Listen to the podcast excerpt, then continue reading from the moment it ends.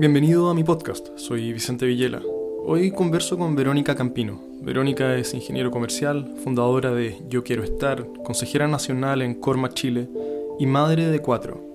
Aquí hablamos sobre la misión de la Fundación Yo Quiero Estar, sobre la nueva ley de teletrabajo para padres, sobre la importancia del vínculo entre infantes y cuidadores, sobre las demandas de la crianza y otros temas relacionados. Espero que te sea útil y si este contenido te suma, ayúdame evaluando este podcast con 5 estrellas en Spotify. No te debería tomar más que un par de segundos.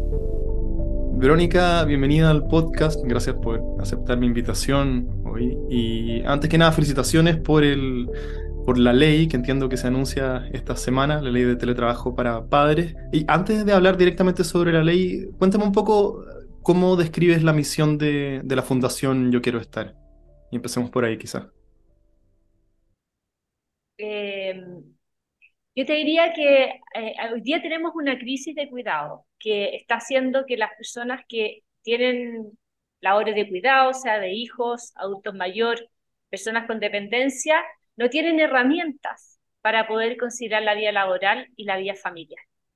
eh, yo tengo trillizas, tengo cuatro hijos, tú también tienes tu hijo y, y sabemos lo difícil que es y lo mm. que sucede muchas veces es que la madre o la mujer tiene que renunciar. Entonces, lo que queremos desde la Fundación Yo Quiero Estar es eh, legislar y también impulsar políticas privadas para que existan herramientas para que una persona, para que los cuidadores y cuidadoras puedan estar trabajando remuneradamente y puedan estar con su familia, que ambas no sean opciones como es lo que sucede hoy en día. Para poner el contexto, nosotros hicimos un estudio, una encuesta, y muestra que eh, el 40% de las personas que contestan que son cuidadores hace uso de licencias médicas, mm. de vacaciones y de permisos administrativos para poder cuidar. Entonces al final tiene eh, este vacío que hay hoy día que te crea que estás ocupando herramientas que no son hechas para el cuidado, como son las vacaciones, los permisos administrativos, las licencias médicas, que probablemente son, por otras razones, digamos, son más, más bien eh, no tienen que ver con el cuidado del hijo, porque en Chile no tenemos licencia para cuidar un hijo enfermo mayor de un año.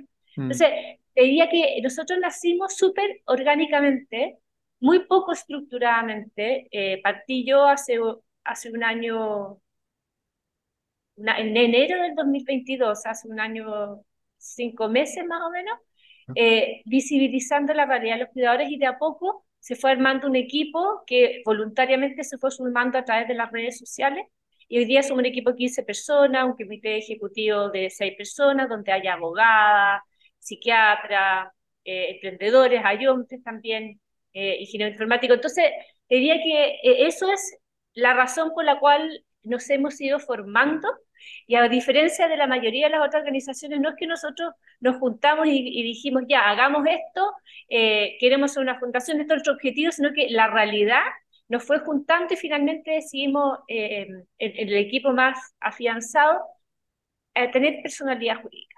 Mm, mm. Y, esta, la ley de teletrabajo para padres, es el primer gran logro de la fundación. ¿Y de, qué, de qué, se trata, a grueso modo, esta ley? Claro, entonces dentro de ese, de que cuando nos fuimos juntando, este, eh, cuando fueron llegando, porque como te decía, todo fue muy orgánico, nada fue estructurado de arriba para abajo, todo fue de abajo para arriba, que fue siempre como mm. yo pensé que fuese, pero nunca sub, no, tenía en mi cabeza en ese minuto cómo se iba a dar, pero uno aquí iba a experimentar, ¿cierto? Y lo que nos repetía mucho, mucho, mucho a través de eh, las redes sociales era que hoy día existe el derecho al teletrabajo para cuidadores, tanto en el sector público como por el sector privado, pero dentro de la alerta sanitaria. Lo que nosotros nos pedían es, se va a terminar la alerta sanitaria. Esto partió el año pasado, eh, la, primera alerta sanitaria se vencía a fines de septiembre. Entonces ya como en julio, muchas voces empezaron a decir, se vence la alerta, la alerta sanitaria, voy a tener que renunciar, ¿qué es lo que hago? Porque pierdo este derecho. Entonces ahí empezamos fuertemente a juntarnos con diputados, senadores, con parlamentarios y empezamos a tomar la causa de esto, porque, empezamos porque además la mayoría de las personas que son parte del equipo y que son parte también eh, de, los que van a ser fundadores de, la fundación, son personas que se ven muy beneficiadas por el teletrabajo, entonces fue natural eh, y como te digo, muy orgánico que empezáramos a tocar las puertas de la autoridad y de repente eh, se dio en el fondo esta como llegó Pedro, que es emprendedor, que es hombre, y dijo, yo soy hombre, yo quiero ser parte de esta ley y quiero ser parte de este movimiento. Pero nosotros nos llamábamos Arriba Más Chile, porque estamos focalizados en la, realidad de las paz. Y él nos dijo, yo soy hombre, quiero ser parte de esto, pero yo nunca voy a poder ser una mamá. Y no quiero ser parte, la verdad me, me, complica ser parte de una organización que tenga ese nombre. Entonces nos cambiamos de nombre, nos pusimos, yo quiero estar, y ahí Pedro dijo, vamos al Congreso, aquí, aquí se logran los cambios. Y empezamos a peregrinar al Congreso, y de a poco fuimos, eh, en el fondo, eh, conquistando corazones, porque eso es lo que hay que hacer, ¿cierto? Conquistar corazones, no irse a la pelea, sino que tratar de convocar. Y fue muy transversal el apoyo que hemos tenido y eso fue siempre algo que buscamos, porque no queríamos que esto fuera eh, eh, tal color versus tal color político o oposición versus oficialismo, porque esto es mm. transversal. Y llevarlo a ese punto no tenía, no tenía mucho sentido y más bien nos quitaba fuerza que de la que teníamos. Y paralelamente con esto también empezamos a tener reuniones con el Ejecutivo, con el gobierno, y la verdad es que yo te diría que eso fue lo que más, más sorprendía nos tiene, porque el gobierno no le gustaba eh, perpetuar el derecho al teletrabajo porque en sus palabras perpetúan estereotipos de género y las mujeres se quedan en la casa. Estamos hablando del, del, gobierno actual, ¿cierto? Actual, sí. Sí, sí, el gobierno actual, esto fue el año pasado, en, en octubre, septiembre. Y eso era, era, eso era como contra la, eh, la lucha, entre comillas, feminista. Pero de nuevo, como te digo, yo persuadiendo y convocando, fuimos a todas las instancias que nos invitaron, nos reunimos, nos reunimos con el subsecretario, nos reunimos con la encargada de transversalización de género, la subsecretaría del trabajo, que es la Daniela López, que fue clave, porque ella se sentó y nosotros fuimos con la Jackie, que es psicóloga, con la Fran, que es abogada, y a llevar todos los argumentos sobre la mesa fondo de por qué esto era importante no solo para los cuidadores como una herramienta de conciliación de trabajo y familia, sino que también para las familias. ¿Cuál es el efecto de que los papás, las mamás, los cuidadores estaban ausentes hoy día en la crianza de su familia, de sus mm. familias, las diferentes estructuras, porque eso está teniendo un efecto, que hoy día está medido, los indicadores de salud mental de la infancia y la adolescencia son terribles.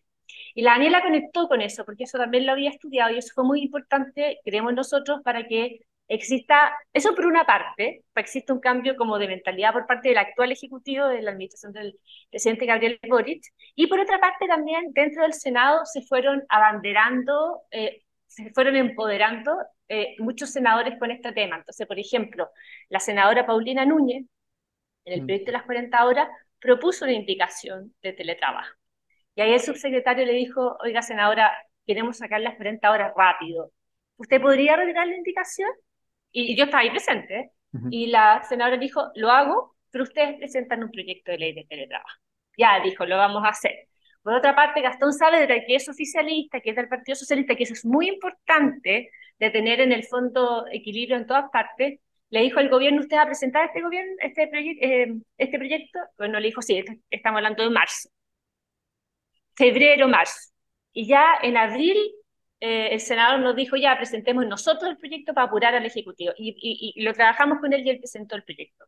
Entonces, de esa forma, te diría yo, paralelamente, un diálogo con el Ejecutivo y también un trabajo con eh, senadores en este caso, porque lo, lo, decidimos partir ahí por un tema que es mucho menos la, la fragmentación, por lo tanto, el, diálogo de un tema que podía ser era más simple, entre comillas. Eh, entonces sí fue como que fuimos logrando este camino con, con mucha perseverancia, con mucha resiliencia. O sea, Vicente, la cantidad de veces que hicimos, eh, levantamos toda la chuña, porque mm. eh, se presenta el proyecto en, en marzo, sí, tenemos fecha, después se corre, y, y, la verdad es que uno le responde a una comunidad de miles de miles de personas, entonces no es como un académico que dice, ah, bueno, no importa, ya, cuando, cuando lo presenten me llamen, yo me quedo acá en mi oficina y hago mi paper. No, mm. esto no es así. Tienes todos los días cientos de personas que te escriben mensajes, tenemos grupos de WhatsApp de más de 1.600 personas y esto están mm. preguntando qué es lo que está pasando cuando mm. se termine la alerta sanitaria. Entonces, eso ha sido, yo creo, eh, una conversación muy virtuosa entre un buen trabajo académico, no decir académico, intelectual, y por otra parte también una comunidad que, que esté impulsando esto para que sea rápido. Pero, pero ha, sido, ha sido rápido, ¿cierto? Al menos sin saber muy bien cómo se entretejen los hilos detrás de escenas para construir un proyecto de ley. Suena como inédito que en tan poco tiempo se, se logre. O, Sí, fue, ha sido súper, ha sido, objetivamente ha sido muy rápido. Ahora, mm. para ser bien sinceros, tenemos el tema que la alerta sanitaria se termina en agosto y hay muchas personas que dejan de tener ese derecho y eso es ah. una premiante para el mundo legislativo. O sea, tú me hacías el contrafactual, si eso no existiera, yo no sé si nos haría tan bien. Quizás sí, quizás sí, no lo, no lo sabemos, pero, pero sí, ha sido muy rápido, pero como te digo, ha sido Ah, lo más impresionante es que ha sido tan orgánico, tan poco estructurado. O sea, las cosas se fueron dando, los equipos se fueron creando y, y, la, y fueron llegando diferentes actores, actrices a esto, como por mm. ejemplo la Jackie que puso el foco en la infancia y en la adolescencia, que era un tema que, que, que no estaba originalmente. Después Pedro, que eh, espero, de hecho me está llamando ahora, está pero siempre poniéndole, vamos al Congreso, vamos, llamemos no sé qué, eh, y con un punch y con muchos contactos yo creo que todo eso fue, le, ha dado mucha fuerza que sea muy rápido y a mí me encantaría mm. y nos encantaría que cuando termine esto y tengamos una ley podamos hacer un trabajo eh, en decir por qué esto se logró tan rápido. Por mucho que mm. nosotros en HT, no por mucho que marzo, no, fue en marzo, fue en mayo, son 60 días, tantas horas entre medio, pero mm. fue rápido y yo creo que es interesante en los nuevos tiempos que corren con las redes sociales, eh, con, los, con la necesidad de buscar puntos de encuentro, sí, interesante ver después Mm. hacer una reflexión de cómo se logró. Me, imagino, o sea, esto de que haya sido desde las bases o, orgánico habla de que es una necesidad real, porque el mundo moderno no está optimizado para compatibilizar la crianza con una carrera, ¿cierto? Y el paso, el teletrabajo es un paso en esa dirección, me parece a mí. Te, he escuchado decir que la maternidad es castigada. Eh, ¿qué, ¿qué, quieres decir con eso? ¿Castigada cómo? ¿Por quién? Eh en el fondo por el mercado laboral. Yo te mm. diría principalmente por el mercado laboral, eh, porque, a ver, esta es la vuelta larga, pero un poco intelectualmente hablando o, tratando como de llevarlo al por qué, mm. las mujeres hace 50 años se quedaban a cargo del hogar y los, y los hombres eran los proveedores. Y las mujeres muy legítimamente avanzaron en derecho, derecho a voto, derecho a educación, pero el mercado laboral siguió igual.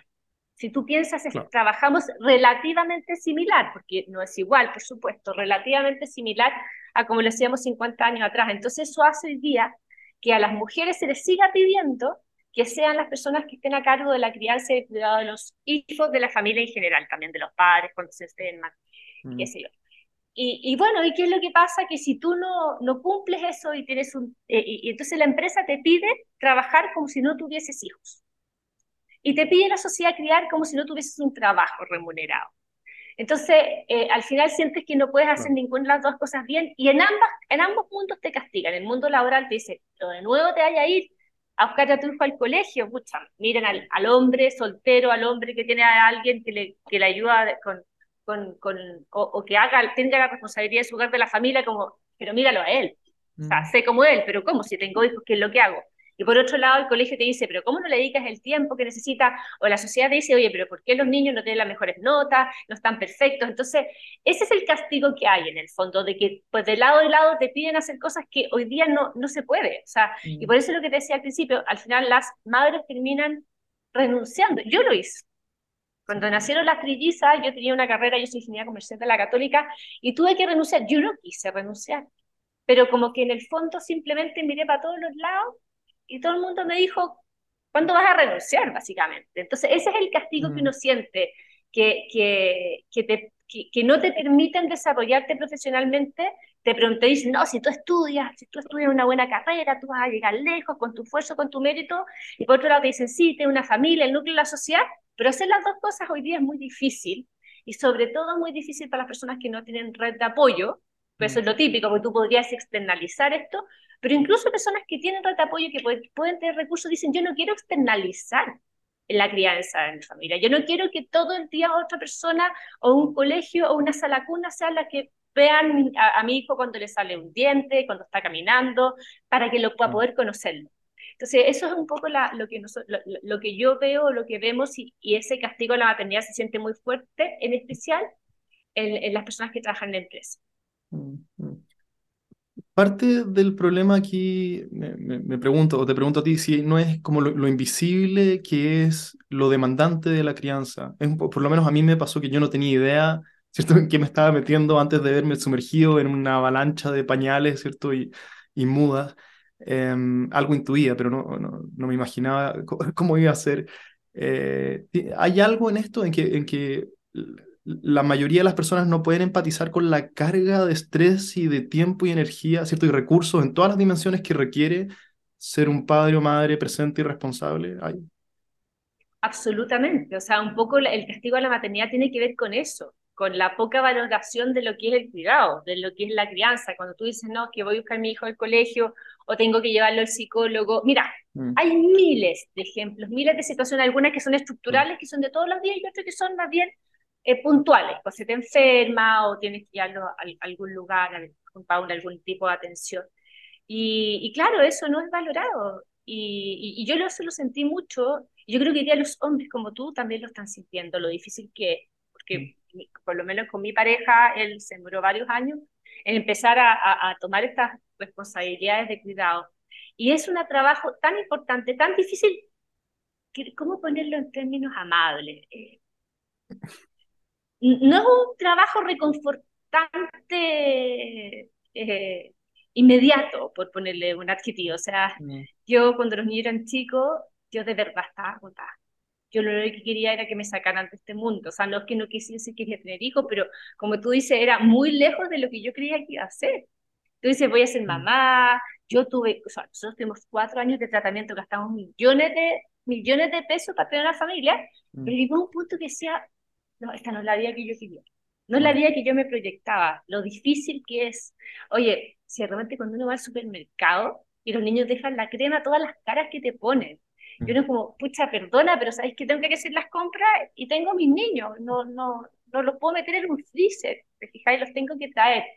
Y, yo me acuerdo que ocupaba recursos desesperados, o sea, como yo era amiga de los guardas de supermercado y cada vez que llegábamos le decía al guardia, por favor, dile a los niños que te lo van a llevar preso, así que no se portan bien, porque ya no sabía qué, qué más hacer.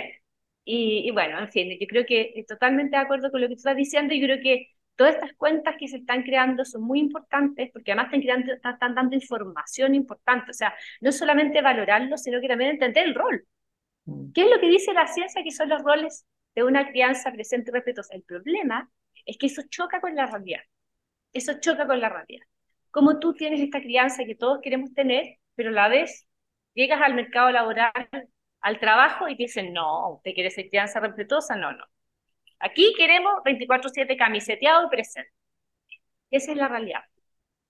ahí la coparentalidad tiene algo por decir, pero quiero dejar eso un poco después. Déjame eh, sobre lo que estáis mencionando. Yo hablé acá también hace algunos meses con la Josefina Escobar, que es una investigadora de la Adolfo Ibáñez, que no sé si ella acuñó el término burnout parental, pero algo tiene que ver con investigación de esto. Y me acuerdo que lo que decía es que este es un tipo de estrés, el de la, paternidad o maternidad, distinto al burnout laboral, ¿cierto? O por otros factores eh, estresantes de la vida, porque no hay, escapatoria, no hay escapatoria, ¿cierto? Si el trabajo te, te agobia, tú puedes renunciar, eh, hay, mientras que aquí hay menos solución y uno de los rasgos mm, recurrentes del burnout parental era la ideación suicida, ¿cierto? Porque, porque la única vía de escape eh, parece ser terminar con esto. Déjame, déjame contarte cortito lo que pasamos aquí en mi casa las últimas dos semanas eh, y pues tú, tú, me puedes comentar. Nosotros tenemos la suerte de que podemos trabajar de, de casa. Mi señora teletrabaja y yo soy independiente, así que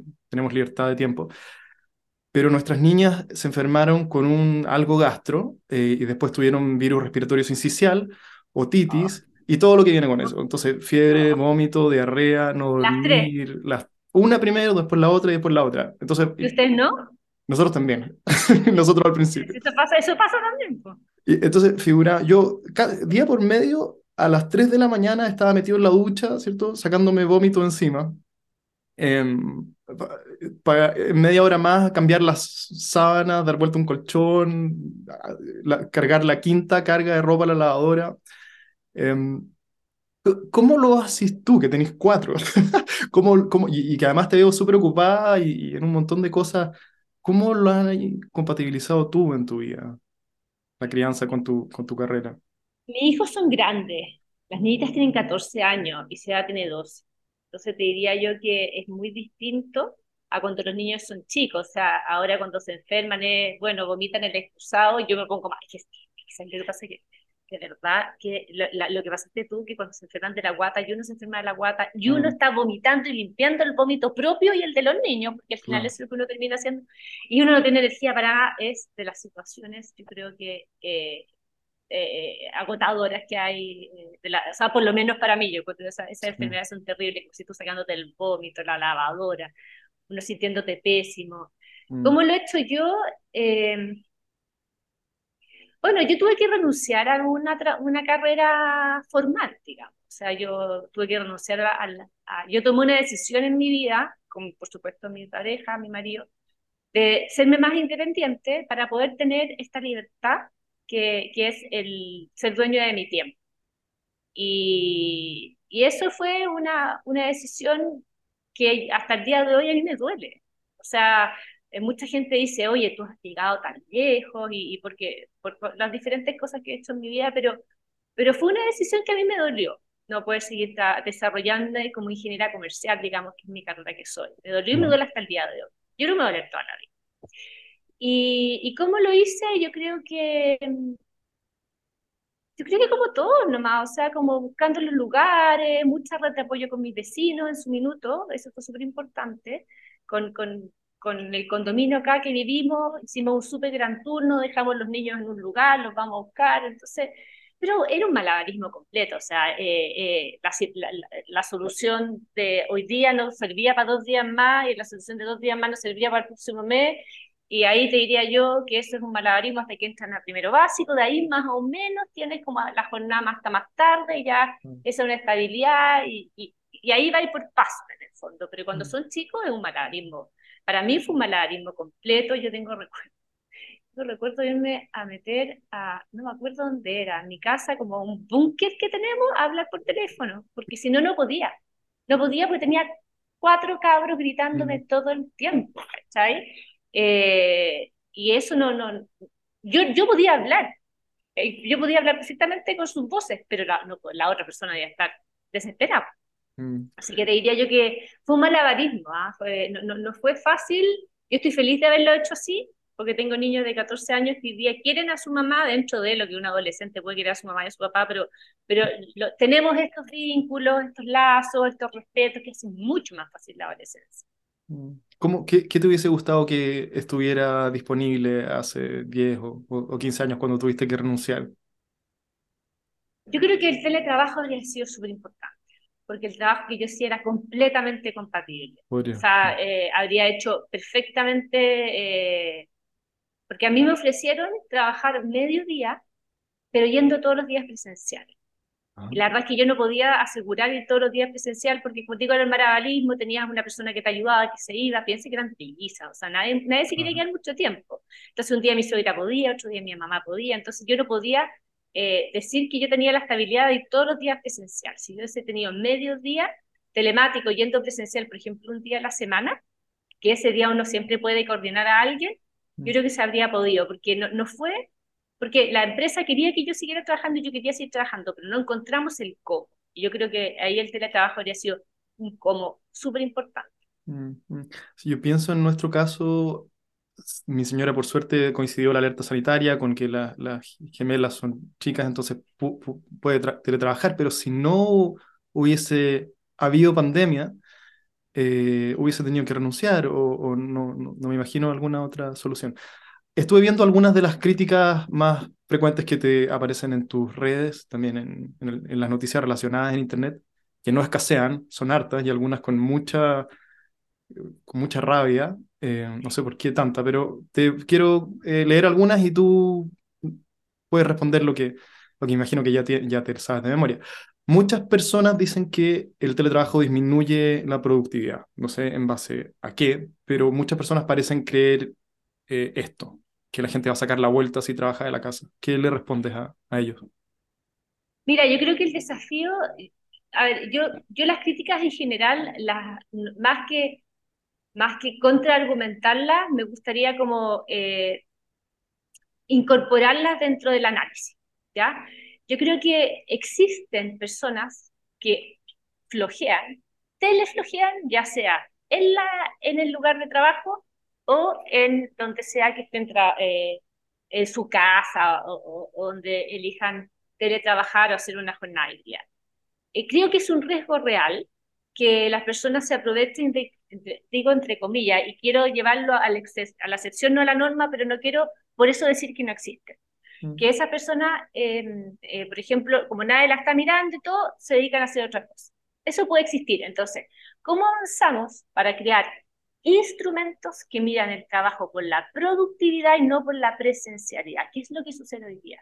Ese yo creo que es el desafío que tienen las organizaciones y que tenemos también quienes impulsamos el teletrabajo en la jornada híbrida, es cómo avanzar desde una ley que es importante, un derecho, a que esto se implemente de buena manera y que no termine perjudicando a la empresa porque hay personas que abusan del instrumento. Entonces yo creo que eh, todas las mediciones que yo he visto no muestran que hay una disminución de la, de la productividad. Lo que es muy importante es sacar el teletrabajo de las cuarentenas. Cuando había en cuarentena y estábamos todos encerrados, los colegios estaban cerrados, no había ninguna red de apoyo de ningún tipo, en esos momentos sí, probablemente disminuyó la productividad o aumentó el estrés de los cuidadores, porque simplemente ese día le faltaban horas al día. Pero si nosotros sacamos la cuarentena y hablamos de, la vida normal, digamos, eh, yo no he visto estudios que muestren que el teletrabajo mm. Eh, eh, se disminuye la productividad, pero sí creo que es importante avanzar en instrumentos para que esto se pueda medir, porque lo que no se mide no se puede gestionar. Mm, mm.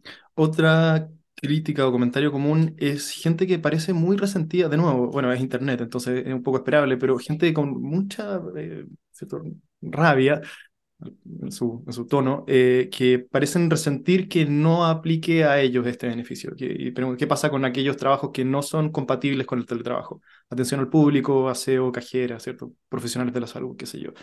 Em, ¿Qué le respondes a ese grupo de gente? Mira, el... si bien hay muchas personas que tienen esa crítica, hay muchas personas que trabajan en eh, en trabajos no compatibles con el teletrabajo que igual dicen, a mí no me sirve, pero no por eso no lo voy a apoyar. Yo creo que eh, yo siempre saco el tema de que todas las familias de mi papá vienen a Australia. Yo he viajado antes que nacieron los niños y con las niñitas también un par de veces. Viajaba mucho a Australia y me, quedaba a alojar en Australia con mi, con mi familia. Y tú veías que había una cohesión social en donde decía todos somos parte de un mismo país que a mí me vaya bien es importante, pero para que el país le vaya bien, le tiene que ir bien a todos, a los que me mm. caen bien, a los que me caen mal, a los flojos, a todos. Y así han llegado a ciertos consensos, como por ejemplo la pensión eh, que tienen todas las personas que se pensionan, pueden no haber trabajado nada y haber sido unos flojos, pero igual, como pacto social, dicen nosotros vamos a pagar impuestos para que tengas una muy buena pensión, creo que son mil dólares. ¿ah? Entonces, yo creo que es una mentalidad de es, mm. para que el país le vaya bien, a todos nos tiene que ir bien. Y por lo tanto, si hay algo que beneficie a un grupo importante de la sociedad, lo tenemos que apoyar. Además, creo que no podemos decir que el teletrabajo es la solución, es una opción. Entonces, esas otras personas que muy legítimamente con rabia, pero es súper legítimo, te dicen, bueno, pero ¿qué voy a hacer yo? Yo también tengo un hijo, yo también tengo hijos con TEA, yo también tengo un papá enfermo. Bueno, yo creo que también como sociedad tenemos que decir, bueno, ¿qué soluciones podemos, pero soluciones reales y de nuevo, te digo yo, de abajo para arriba? Porque se escucha, por ejemplo, la sala con universal, está bien, es importante, pero soluciona el problema por dos años. ¿Qué pasa de ahí en adelante? Entonces, creo que es muy importante que también nos hagamos esas preguntas y en esta solución busquemos diferentes opciones y no dejemos a nadie fuera, porque tampoco es la idea. Mm. Y la última crítica agrupa comentarios eh, poco parecidos a algo que mencionaste al principio, que es esto de, tiene que ver con estereotipar el rol de la mujer en la sociedad. Es un feminismo mal entendido, a mi parecer. Tiene, tiene que ver con eso, que, que dice que medidas como estas van a favorecer la contratación de hombres por sobre mujeres Em, ¿Qué le responderías a, a, este grupo de gente? Mira, esa es una, es una, es una crítica que se hace bastante y que de hecho los últimos días le, he conversado mucho con, con, representantes de empresas y todo. Y, y yo creo que, que efectivamente pudiese pasar que las empresas digan, bueno, ¿a quién contrato? A mí me gusta presencial porque yo estoy acostumbrado, ¿ya a quién contrato? Ya, contrato a, a Vicente, que tiene tres hijas eh, y que le gusta el teletrabajo, a tu señora, que no sé cómo se llama, ¿cómo se llama tu señora? Valentina. Ya, o la Valentina, que ya. o contrato a una persona, que un hombre que dice que no quiere tener hijo porque no tiene útero, así que yo estoy seguro que no va a tener hijo, entonces sí, voy a contratar al hombre. Eso puede ser una realidad, pero hablaría muy mal de nuestra sociedad, creo yo, si esa fuese la, la actitud, porque uno, uno, uno debería pensar como empresa, bueno, yo quiero contratar a la mejor persona, al mejor talento. Ya, la Valentina es el mejor talento, yo creo que la mejor persona, bueno, ¿cómo nos adaptamos ambos para que ella pueda, en el fondo, entrar de una buena manera a la empresa sin tener que abandonar a su familia? Entonces yo creo que por ahí debería ser el camino, ¿cierto? Porque si queremos mejor atraer al mejor talento, yo no digo que lo que están diciendo no vaya a suceder, puede suceder, va a depender de todos los actores involucrados en esta realidad. O sea, el teletrabajo llegó para quedarse. Yo creo que todos los actores, las empresas, la sociedad civil, todos tienen que tomar la decisión si van a contribuir al cambio cultural utilizando una herramienta que no solamente beneficie el bienestar de las personas, de las familias, sino que también el progreso del país, o van a querer, querer que algo cambie, porque todos quieren contratar más mujeres, todos quieren eh, los hechos, digamos, o van a querer esos cambios si sigue todo igual. Yo creo que esa es la pregunta que tienen que hacerse las empresas y, y, las directivas y, las, y los procesos de selección. ¿Ah? Porque puede ser, o sea, es un riesgo real, pero, pero entonces, ¿qué hacemos? O sea, ¿qué hacemos para que los niños no sigan teniendo esta crisis de salud mental que están teniendo en Chile, los adolescentes no tengan esta realidad, porque eh, que las mujeres no sigan saliendo al mercado laboral, que los hombres culturalmente no se les permita, los hombres no tienen derechos parentales en nuestro país, muy poquito. Entonces, si queremos que todo siga igual y que las cosas cambien, a mí no me cuadra, no me cuadra. Y encuentro que sería una decisión poco estratégica por parte de la empresa. Y, y ahí es la invitación a las empresas a decir, oye, únanse al cambio cultural que necesitamos para que exista corresponsabilidad, para que haya mayor jornada híbrida, para que se trabaje con diferentes modalidades de trabajo y exista una real conciliación de trabajo. Hay, algo que es central aquí a todo esto, que lo he mencionado un par de veces, em, pero que pocas veces se trae a la superficie de forma explícita, a no ser que uno busque el contenido. Em, que, que así, eh, así como lo invisible de la demanda de la crianza, es también lo invisible de la importancia para el niño, ¿cierto? Para el bebé, la guagua y el infante, la, la relación de apego con sus cuidadores. Em, pero y esto bueno, en parte no se habla porque los niños chicos no, no saben hablar, entonces no hay nadie que, que, hable por ellos, pero tampoco lo veo mucho en cuando se argumenta por el teletrabajo y en que tanto de nuestra neurosis, ¿cierto? Y de nuestro bagaje y de nuestras dificultades como adultos tiene que ver con relaciones poco sanas eh, de nuestra más temprana infancia. Em, ¿por, ¿por, qué te hace sentido esto que te estoy diciendo? Que no es parte, no ocupa suficientes metros, metraje de, de, de la conversación pública. ¿Y qué hacer para que esté más ahí? Oye, Vicente, es nuestra constante eh, cabezazo contra la pared.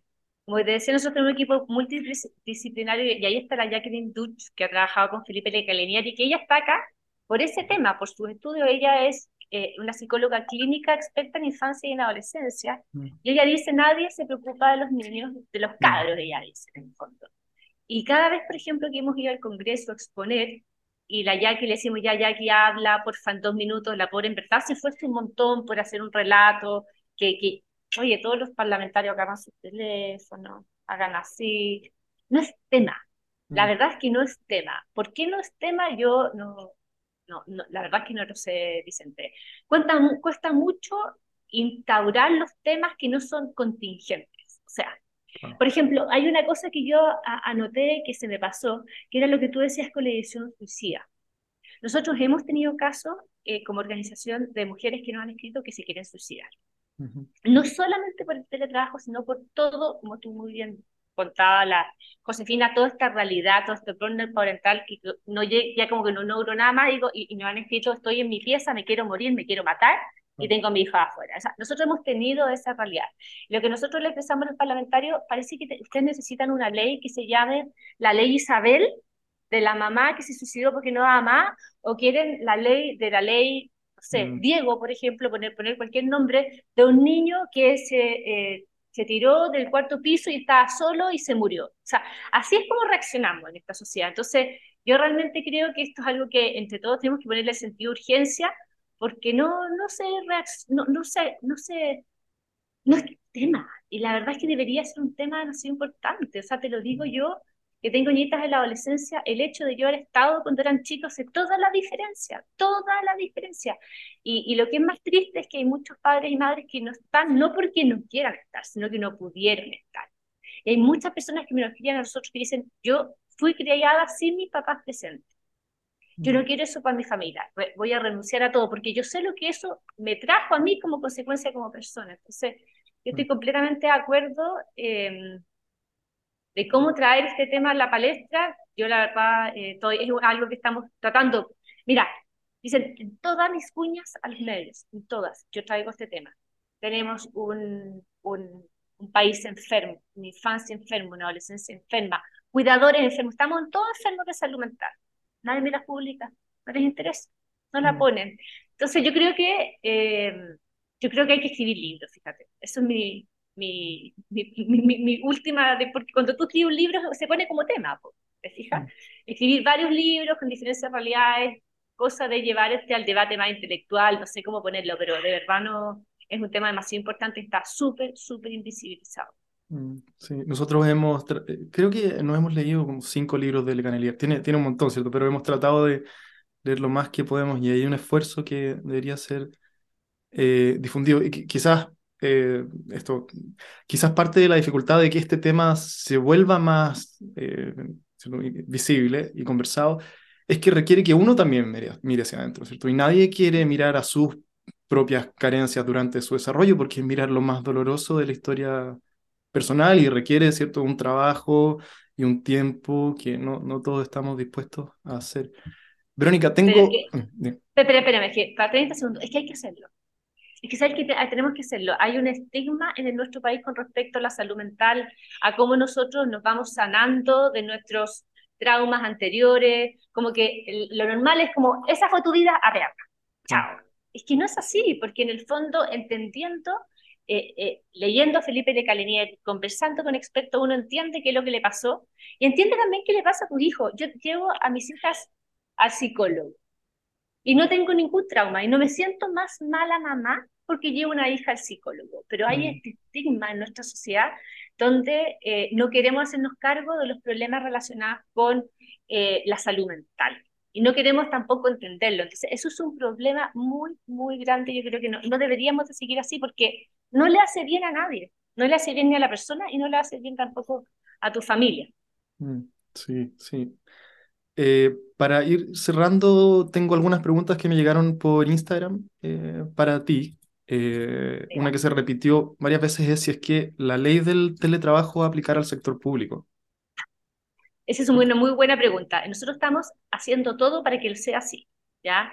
Eh, las conversaciones que hemos tenido con el Ejecutivo no hay respuesta, es tibia la respuesta. Ah. Pero nosotros tenemos a todos nuestros, desde el día uno, hemos hecho todo el trabajo con los parlamentarios para que incluya el sector público y el sector privado, porque la verdad es que en este, en este tema no debería haber un distingo. O sea, las familias del sector público y sector privado merecen igualdad y derechos. Así que ojalá, o sea, digo, ojalá, haremos todo lo que esté en nuestro alcance para que incorpore el sector ¿Eso se sabe ahora cuando se anuncia? ¿O todavía no? El viernes vamos a saber. Ah, el viernes, ahora, si el viernes se llegara a decir eh, que no, no incorpora el sector público, eso no quita que el debate legislativo se pueda incorporar a través de indicaciones por parte de parlamentarios. Eso se podría subsanar, digamos. Ojalá no tenga que ser así, pero eso se podría subsanar. Preguntaron si es que van a haber multas a las empresas que no cumplan con el beneficio una vez que sea ley cómo se va a controlar? la, ley, la ley no la tenemos. No la, hemos, no, la, la, ley no, no la, la, tienen bajo cuatro llaves. Eh, entonces lo que sabemos es lo que ha salido en la prensa y cómo controlar que efectivamente eh, se ejerza el teletrabajo va a ser un debate que vamos a tener que estar, así que el, llamado que todos que estén mirando expectante, porque ahí lo que te dijo de la abajo para arriba, ¿cierto? Porque ahí es cuando te salen los problemas del día a día. Eh, ya, yo tengo este derecho, pero ¿qué pasa si mi jefe dice que las funciones no son compatibles? Y yo sé que sí lo son, pero él dice que no me la niega. Eh, ¿Qué pasa si es que la dirección del trabajo, que ha pasado, ah, dice que la empresa tiene que implementarlo y la empresa no lo hace? Entonces, eh, y también por otra parte, ¿cómo lo hacemos para que mujeres o hombres, lo que sea, que mal usen la herramienta, no contaminen la herramienta? O sea, tiene cierto, por todos lados está, y por supuesto que nunca vas a poder hacer todo a través de una ley, va a ser importante el trabajo de la implementación de, eh, de la herramienta del teletrabajo. Para nosotros es una herramienta de trabajo. ¿ah? es un derecho, pero también es una herramienta de trabajo. Mm. Otras preguntas relacionadas un poco con consejos de vida. Em, ¿Qué le dirías a alguien que está pensando en tener o no tener hijos porque eh, le parece incompatible con continuar su carrera? Uf, em, es muy complicado porque si es mujer, las mujeres, las mujeres cuando posponemos la maternidad después de los 30, ya tenemos un problema en términos biológicos, o sea, los óvulos no son de tan buena calidad, y a partir de los 35 ya empiezas con problemas, de, problemas del embarazo, ¿cierto? Entonces, es una decisión que no es inocua, digamos, y por eso se están congelando tantos óvulos, las mujeres están congelando muchos, muchos óvulos por, por, esto. Eh, mira, me encantaría saber quién es la persona para hablar directamente con ella, porque hay muchos antecedentes que hay que saber, es una decisión muy delicada. Eh, a mí yo volvería a tener a los hijos de nuevo, sabiendo todo lo que sé, lo volvería a hacer. Eh, volvería a hacer todos los mismos sacrificios, pagar los mismos millones, todo nuevo. Porque a mí siempre fue parte de mi proyecto de vida y era lo principal. Mm. Pero no todo el mundo es así, no todas las realidades lo pueden hacer, entonces yo creo que es muy, es muy personal, pero ojalá que, que no se, si es parte de tu proyecto de vida, pues ojalá que se pueda hacer. Pero yo entiendo, entiendo la idiotía y te digo, me encantaría poder conversar personalmente con esa persona. Mm. Vale más íntimamente, digamos, eh, los mm. sentimientos que uno, que uno siente. Sí, eh, no me gustaría a mí estar en los zapatos de una mujer acercándose a los 35 y con ese dilema en la cabeza y, la presión social más la presión autoimpuesta, eh, no, no debe ser algo cómodo con lo que lidiar. Pero mira, nosotros dentro del equipo tenemos a la Romina, que a los 30 años y en pandemia, no me acuerdo exactamente qué edad tenía la verdad, eh, porque uno ya no se pregunta mucho la edad en esta, pero él tenía alrededor de 30 años y ella en pandemia decidió que quería ser mamá y se hizo una fertilización in vitro y compró, esa ah. un, tiene un nombre biológico que no se me olvida, pero con espermio donado, fue todo comprado. Y ella quería ser mamá y lo decidió. Ahora, que le ha costado, por supuesto, pero ella está feliz con su decisión. Entonces yo creo que de repente hay que hacer la, la meditación interna y decir, bueno, ¿qué es mm. lo que yo estoy, qué es lo que yo quiero en el fondo? Porque, mm, porque después posponerlo es complicado y todo esto, la constelación de óvulos y todo el tema, yo no, ya, yo no sé cómo es, en verdad, la, no. Mm. sé qué tan efectiva puede ser. Se me ocurre una pregunta aquí que no tiene que ver con lo que estamos hablando, pero quizás quizá es más difícil, pero es algo que veo en internet harto que es eh, si es que un proyecto de vida sin hijos puede ser tan satisfactorio como uno con para una proporción de la población significativa, ¿cierto? Siempre van a haber casos de, personas para quienes una vida sin formar familia, me imagino que puede ser satisfactoria y de autorrealización y todo lo demás que queremos de, nuestra vida. Pero parece que hay un mito o una historia que avanza cada vez más que dice que la, que la, decisión es casi que indiferente, ¿cierto? Que, que, no es central a una vida humana bien vivida. Eh, no sé si te llega ese tipo de narrativa a ti y, qué opinas al, respecto. Sobre todo pensando en, mujeres más que en hombres, creo. Mira, yo tengo tres hijas de 14 años y no quieren tener hijos. Pero tienen 14 años. Claro, ya sé, pero, pero yo a los 14 años quería tener hijos. ¿Cachai? eso te muestra como una cultura eh, donde eh, se, ya se tú desde chica, además que imagínate, yo que mi vida la he dedicado a esto, entonces como la incoherencia máxima, pero, pero mm. ya, te, ya te muestra que en, el aire se respira como un antagonismo con mi, yo querer ser libre, por ponerle, para llevarlo al extremo, y poder tener, poder tener, eh, yo creo que eso siempre va a ser una decisión legítima, yo conozco personas hace 100 años que la tomaron, el tema es que realmente sea su decisión. O sea, que realmente sea una decisión libre. Si al final yo la tomo porque, eh, porque quiero tener una carrera profesional, si al final yo la tomo porque tuve una mala experiencia con mi padre. En fin, yo creo que el ambiente está muy adverso y, ojalá lo ideal sería que no, siga así, porque también, eh, ¿cómo subsisten, subsisten las, las naciones, digamos, los pueblos, mm. las personas, si es que no hay no nacen familias, o sea, hay, un problema súper de fondo y que, bueno, trae todo tipo de consecuencias, como que hoy día estamos con mucho más personas viejas que jóvenes y eso te mm. trae una desbalanza que trae problemas. Entonces yo creo que una pregunta súper profunda, yo creo que eh, vale la pena pensarla y a eso me, a eso me, refiero con los libros. de reflexiones de personas que digan, yo no sé si quiera tener hijos o yo sí, porque a mí me dicen, dicen bastante, si yo pudiera resolver el tiempo, no tendría mis hijos. Y yo creo que es una reflexión brutal, mm. brutal. Eh, ¿Cómo será eh, lo, lo, castigada que te has sentido de querer no tener los hijos o de llegar a suicidarte por no sentirte capaz de cumplir con ese rol? Entonces, mm. eh, no, no, no, extrañaría, no extraña que esto sea cada vez más normal en este ambiente. Por eso ojalá cambiemos, cambiemos esa, esa realidad y para eso va a ser fundamental tu rol, mi rol, el rol de Felipe Lecalinier, el de personas que nos escriben por redes sociales, contándonos sus testimonios, también contándonos sus críticas, porque siempre todo es perfectible, así que yo creo que eh, es un rol de la sociedad. Mm, mm. Sí, es una pregunta se respondía en distintos niveles, pero también pienso que lo más significativo de la vida necesariamente tiene que ser también dentro de lo más difícil de la vida, si no, si no, no tendría mucho sentido, ¿cierto?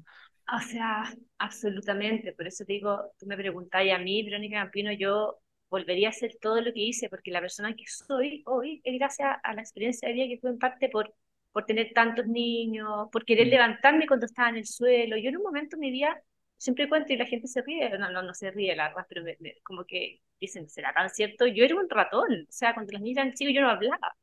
Yo no era la mujer así que va al Congreso, no, para nada, no me atrevía a hablar, no me atrevía a decir nada porque contra que yo no servía, no, sé, no sabía para qué yo servía sentía que hacía todo mal, estaba mm. cansada todo el tiempo, estaba en el suelo y, llegaban mis compañeras de universidad me decían, tú prometiste tanto en la universidad, tía, quedaste en la casa, oye, pero peínate un poquito mejor, porque la pinta con que estáis. Entonces, como que yo me sentía que estaba en el suelo así, así como tapándome, como mientras me, me, llegaban los golpes.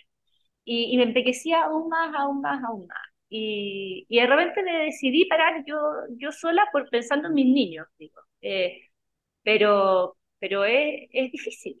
Mm, mm. Es difícil.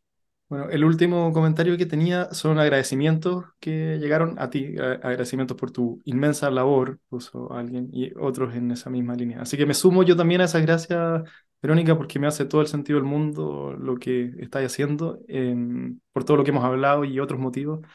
Así que nada, gracias por tu tiempo también hoy día y voy a estar atento al anuncio de la ley.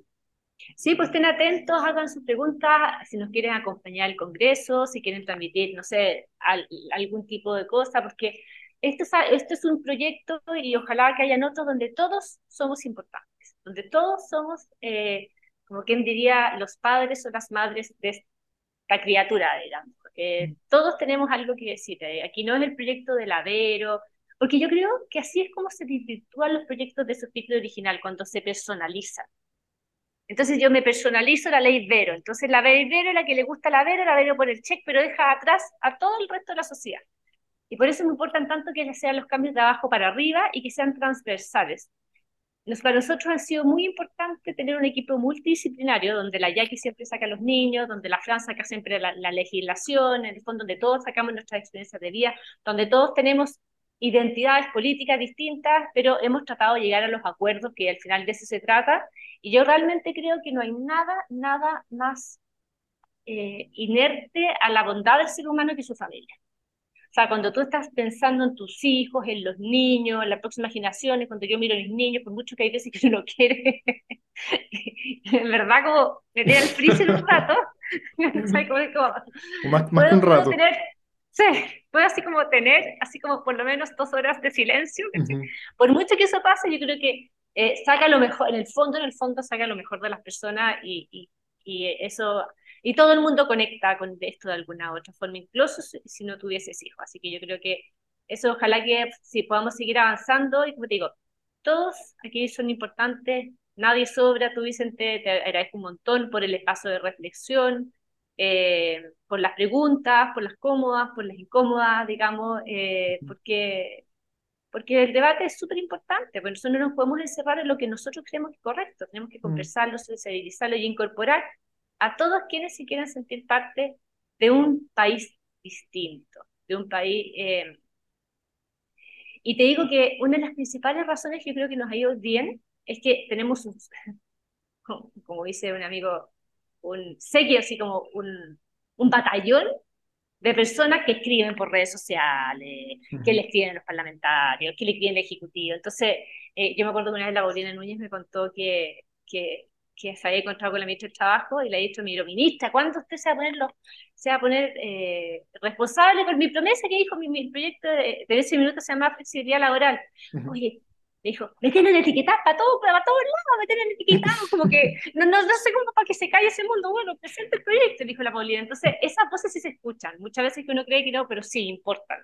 Y, y yo creo que este gobierno, con sus luces y sus sombras, compañero mal, sí es un gobierno que le importa la opinión de, de las personas y, que, y, que, y que lee los comentarios y se toma el tiempo. Así que gracias a ti por la entrevista, mucha suerte con tus hijas, eh, que llegarán tiempos mejores, verás, llegará el día donde no estén enfermas todos los días, eh, pero sí. que los inviernos no serán unos sacrificios, pero bueno. Eh, se, se, pasa el olor a, a, vómito en algún minuto. Es que soy el constructor de todo.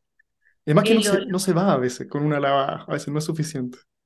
Y queda como que, no sé si psicológicamente queda pegado con un olor oliendo a todas partes. Eh, eh, me he preguntado lo mismo esta última semana, si es que está, está en mi nariz o está en el mundo de allá afuera o en mi mente, ¿dónde está el olor? Yo creo que las dos partes, yo creo que quedan tu trauma. Y también a mí me pasa que cada vez que un niño vomita, yo me siento mal de la guata. Al tiro creo que me contagie. Pero es obviamente que se ríen y después se me pasa, digamos, pero, sí. pero es, es parte de, al, a vendrán tiempo y, y, habrán otros desafíos, pues, pero los otros desafíos, y esto es súper importante, cuando tengas, tengas y te vayas a acordar de mí, 10 años después, 10, 11 años después, cuando tengas niñitas grandes, adolescentes, que no quieren nada contigo, que realmente quieren, que es cambiante, tú te vayas a acordar de haber estado con ellas. Y escucha, menos mal que me di este tiempo Menos mal que con la Valentina, Valentina ¿era cierto, tu señora? Sí, sí, sí. Intencionamos este esfuerzo. Pucha que costó, pucha que olimos mal, que ganas de haber contratado a alguien, digamos, para que se haga cargo de todo esto, pero qué bueno que no lo hicimos, porque ellos siempre se van a acordar de ustedes como quienes estuvieron en los buenos y sobre todo en los malos momentos. Quienes están contigo en los malos momentos son las personas que uno nunca olvida.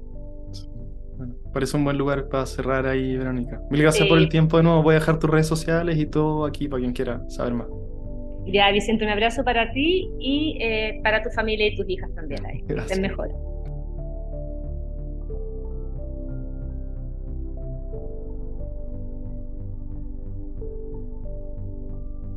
Si este contenido te resulta interesante, suscríbete a mi canal de Spotify para recibir notificaciones cuando tenga nuevo contenido por compartir. Y si te gustaría ayudarme, puedes recomendarme a tus amigos y seguirme en mis redes sociales. Todas las ayudas en difusión serán profundamente agradecidas. Como siempre, gracias por tu tiempo y hasta la próxima.